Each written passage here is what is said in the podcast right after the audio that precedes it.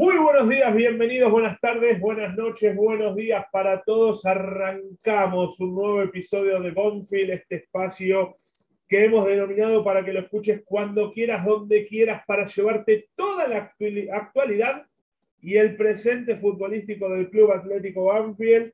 Y qué felices nos hace hacer este capítulo, poder llevarles a ustedes el análisis de un gran partido que hizo Banfield. Bienvenidos a todos, buenos días, buenas tardes, buenas noches, como decimos siempre.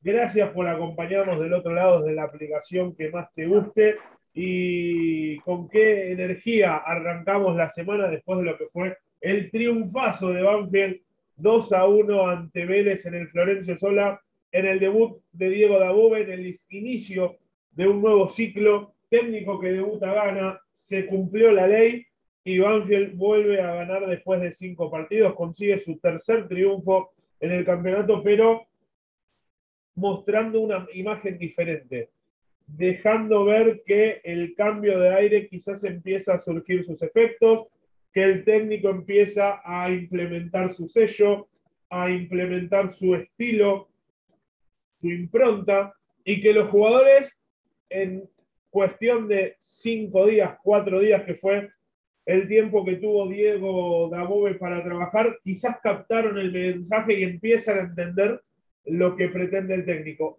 A mi entender, lo que vi, no hay demasiada diferencia con lo que propuso Javier Sanguinetti en el inicio de la Copa Diego Armando Maradona.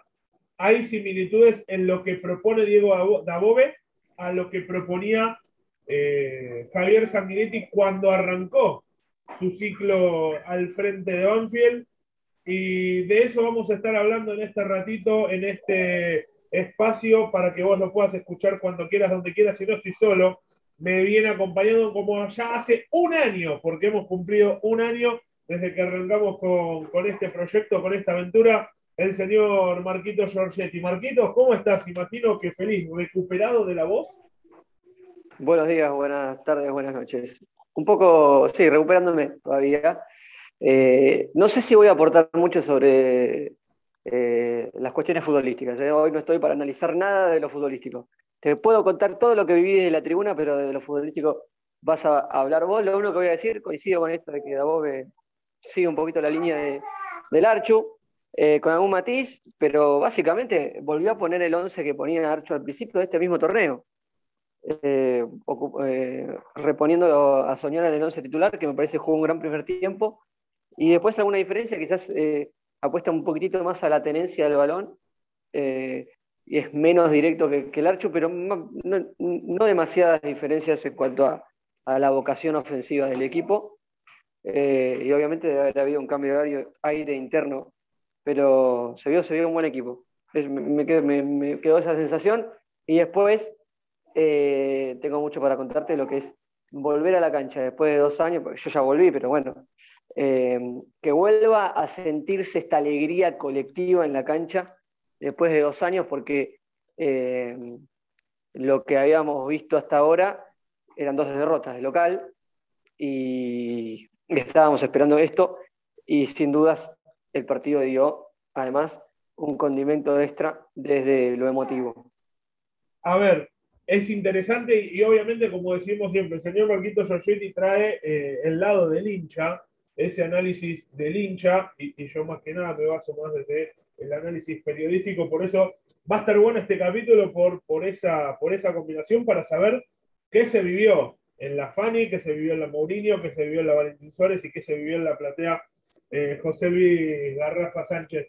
Pero ¿en qué me baso yo para decir eh, hay una similitud con lo que proponían en el inicio de la en el inicio de su, de su trabajo, en el inicio de su etapa Javier Sanguinetti, con lo que vimos en la Copa Diego Armando Maradona, es en la presión, en la, en la intensidad de la presión que propuso Banfield para cortarle el circuito de fuego a Vélez. Presionarlo bien arriba, no dejarlo respirar, recuperación rápido de pelota. Hay obviamente todavía mucho que trabajar para que eso quede bien plasmado y tenga la constancia que se necesita a lo largo de todo el partido, porque obviamente se vio esto por lapsos.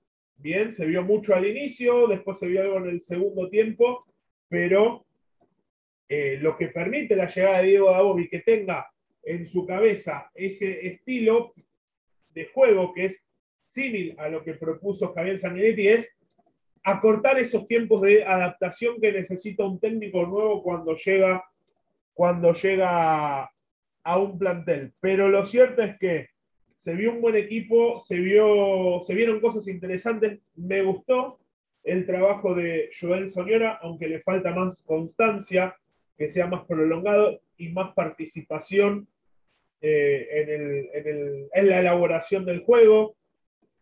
Me gustó el trabajo que hicieron los centrales, se lo notó sobrio a Luciano Lolo, se lo notó seguro, se lo notó firme, eh, sin, con alguna que otra equivocación, pero mínima. Se lo notó bien a Facundo Cambeses, creo que ese también es un punto a destacar. La oportunidad que le da en este nuevo ciclo Diego Daboe a, Cambeses, siendo un conocedor del puesto, eh, el actual técnico de Banfield. Maldonado y Maldonado y, Coronel. Apagar, poner silencio el celular. Sí, sí. Ponemos el silencio el celular. Les pido disculpas a los que están del otro lado. Por favor, Maldonado y, Coronel mostraron lo que ya veníamos viendo y, lo que nos venían demostrando. Domingo, más eh, más en el medio, más eh, de contención y no tanto. fue el, jugador que más dudas dejó Domingo, ¿no? Porque en un esquema de un, de un mediocampo más abierto, eh, sin la contención de, cómo venía jugando en los últimos partidos Sanguinetti, acompañándolo a Domingo, obviamente, sabiendo que es un jugador de, su edad y que ha venido sin pretemporada, está ofreciendo alguna, alguna ventaja de lo físico quizás y, y ya desde la etapa de Sanguinetti no completaba los 90 minutos los últimos partidos, evidentemente hay algo ahí desde lo físico. Obviamente se mandó la, la macana del gol, pero también tuvo el, rendimiento más bajo desde que ingresó a la once titular. Creo que es el partido más flojo el domingo de que empezó a jugar como titular. veremos cómo sigue. Obviamente no tiene, eh, no tiene reemplazo. Es una posición donde es eh, claramente el lugar más, más flaco del plantel por la, por la lesión de Cabrera. Sí, y ahora, a ver, analizamos, empezamos de atrás para adelante. Todavía no hemos llegado a quizás a la parte donde todavía eh, hay ciertas cosas por, por terminar de, pulir, pero como dijimos, viene el trabajo de Soñora, Galopo ya un poco más suelto, con más libertad, eh, con esa llegada al área rival que tanto se le destacó eh, en el inicio de, la era Javier Sanguinetti. Obviamente, en estos, en estos primeros partidos vamos a comparar todo con lo que fue Sanguinetti porque fue reciente, lo entender, pero obviamente hay que hacer la comparación para ver los cambios. Pero sí, Galopo llegando más al área, Soñora tratando de cumplir esa función que tenía Martín Pallero, que hoy. Coinciden las dos cosas. Que hoy en cierto punto se lo sigue extrañando, pero obviamente Daboe va a tratar de encontrar esa persona que, le dé esa, elaboración y esa elaboración a la hora de... Sobre todo el, pase, el pase más directo hacia las bandas, ¿no? Que tuvo, encontró los espacios con esos pases que, obviamente los de Pallero son incomparables porque fue eh, muy determinante en el funcionamiento de ese equipo, pero otorgó en algunos pasajes del ese, eh, partido ese pase que conecta al medio campo con los, extremos que era tan característico del equipo de Sanguinetti en los buenos momentos. Y se vio, se vio porque Cuero tuvo un buen partido, porque Álvarez, que fue eh, el menos pulsante, igualmente tuvo eh, llegada al área con pelotas y, jugadas elaboradas. Sí, y a, esa, y a esa parte quiero llegar. Cruz, no hay mucho que analizar porque viene demostrando que está en un buen momento. Esta vez no entró, pero está teniendo las oportunidades. Cuero sigue levantando su nivel como en los últimos partidos y me quiero quedar y me quiero centrar un poquito por el lado izquierdo con esta nueva ubicación de Juan Pablo Álvarez. En cierto punto, eh, a mí me dejó algo conforme eh, sus intervenciones por la izquierda, teniendo la pierna hábil para enganchar y poder rematar al arco. Es obviamente algo que va a tener que trabajar Diego Dabove para adaptarlo a esa posición, bien, la de extremo que encare y enganche para tener más situaciones de peligro y dejar de ser un jugador que asista y sea un jugador más que defina. Mi, mi, visión desde la cancha, yo soy un eh, convencido de que Ursi tiene que ser titular y que hay que potenciarlo nuevamente. Tiene que tener una pretemporada, hace no sé hace cuánto tiempo que no tiene pretemporada, por esta historieta de los juveniles que han jugado, no sé, torneos, eh, todos los todos los parates ha habido torneos juveniles, tiene que tener una pretemporada nuevamente, tiene que estar rápido físicamente, tiene que estar veloz, picante como, como era él, eh, y hay que dar la titularidad. Es, mi posición, noto siento cierta impaciencia con él eh, cuando entra a la cancha, esto desde la tribuna. Y Álvarez te ofrece el equilibrio, te ofrece la posibilidad de que, cuando estás en faceta defensiva se armando línea de cuatro y es un tipo ordenado. Creo que está por eso hoy en el equipo. Eh, por izquierda, porque eh, además está por izquierda, que es algo que, el Archo nunca pudo solucionar. ¿Cuál de los dos va por izquierda? ¿O Cuero o Álvarez? Evidentemente, ninguno de los dos se siente completamente cómodo por izquierda, eso baja y disminuye mucho el nivel, y, en ese perder eh, eh, nivel, Álvarez por lo menos es ordenado y te ofrece cuidar bien la banda. Creo que está por eso. Eh, esa parte la cumplió, porque defensivamente Banfield no sufrió en ningún momento, pero le falta la parte ofensiva por izquierda de Álvarez, que termina teniendo que enganchar siempre para su derecha a la hora de encarar a los defensores.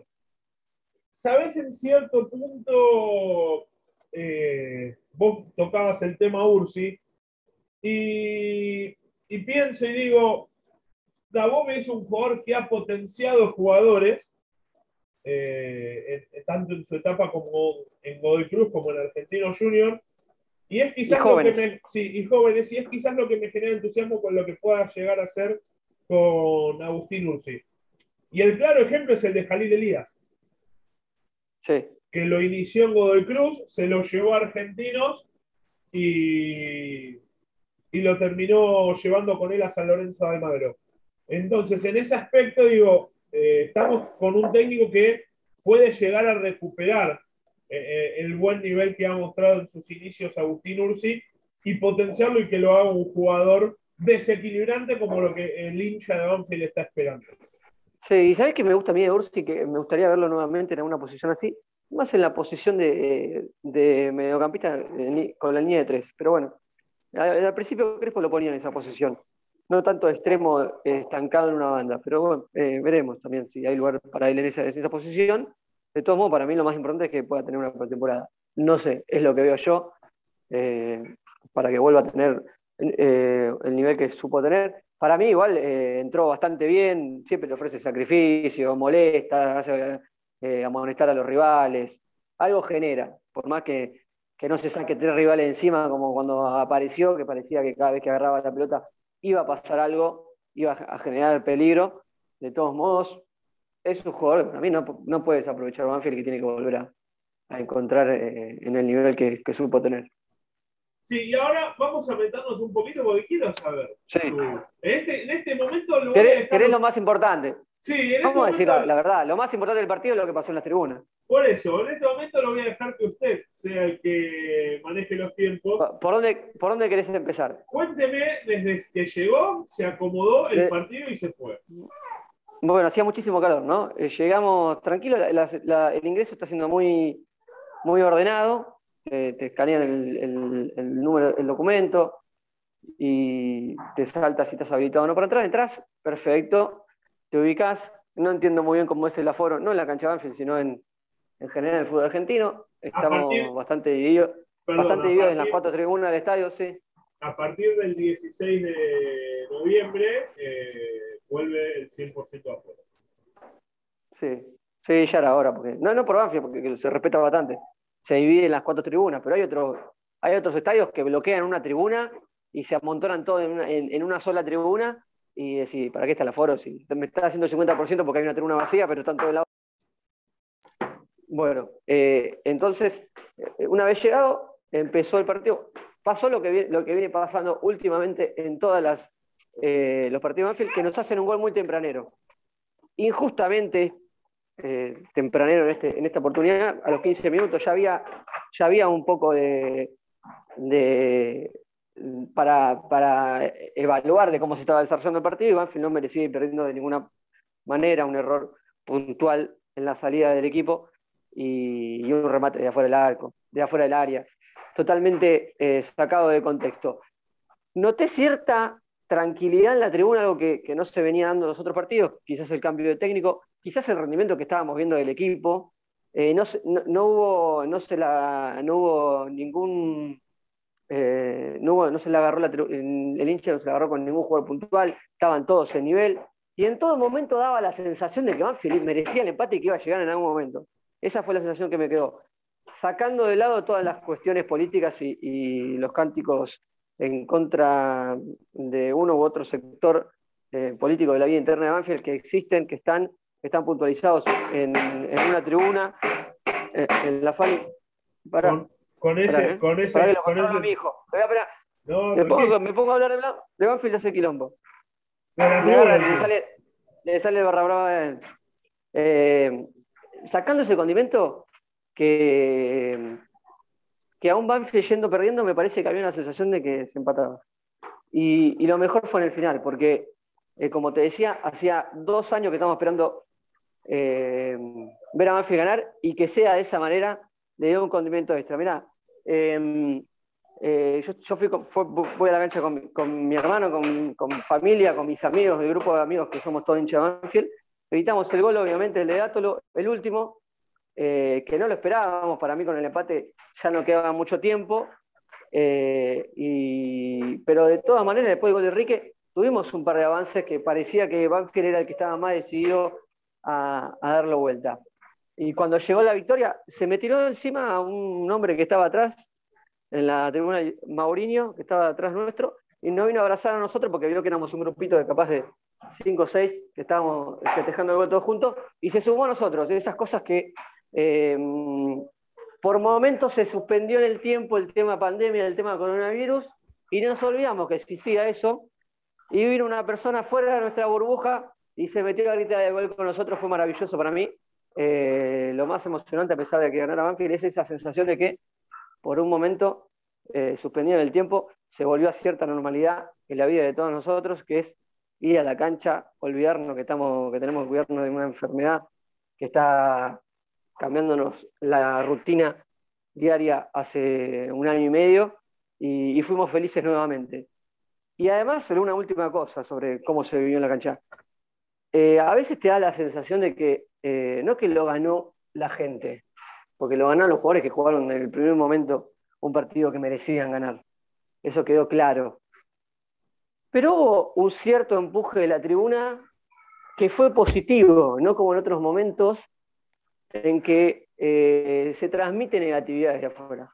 En todo momento se transmitió algo positivo desde la tribuna, que me parece que también sumó a la cuestión. Eh, cuando estábamos perdiendo y parecía que estábamos todo el tiempo por, por llegar al empate, la gente empujó y el empate llegó. Y nunca hubo un reproche a nadie puntualmente cuando en la semana mucha gente eh, se expresaba en las redes pensando que iba a haber reproches hacia un jugador. No hubo, Manfield no se putea, Manfield se alienta, la gente apoyó, llegó el empate y cuando llegó el empate la gente empujó todo el tiempo y también daba la sensación de que podía pasar lo que pasó porque estaba en el ánimo, estaba en, el aire y terminó sucediendo. Bueno, para mí fue eso. Eh, por eso te digo que no, no, eh, no tengo análisis deportivo para hacer de por qué pasó, pero el sentimiento estuvo desde el primer minuto. Tenía, que, tenía que pasar y pasó. Quiero saber cómo tomó el hincha, vos de, tu lado, de la tribuna, las primeras eh, actitudes de Diego Dabove, eh, sobre todo después del empate, pidiéndole a la gente eh, que siga alentando, y el saltito en el gol de, en el gol de Dátolo y salir e ir apenas terminó, irse corriendo al vestuario, puño a la platea. A los entre comillas, sí, a los choros y y entre comillas un poco tribuneándola como para empezar a ganarse el cariño de la gente. Yo banco, yo banco toda actitud termo en el fútbol, para mí es es, lo que nos da vida, es lo que nos diferencia de las aburridas ligas europeas. Las voy a bancar siempre, no me importa.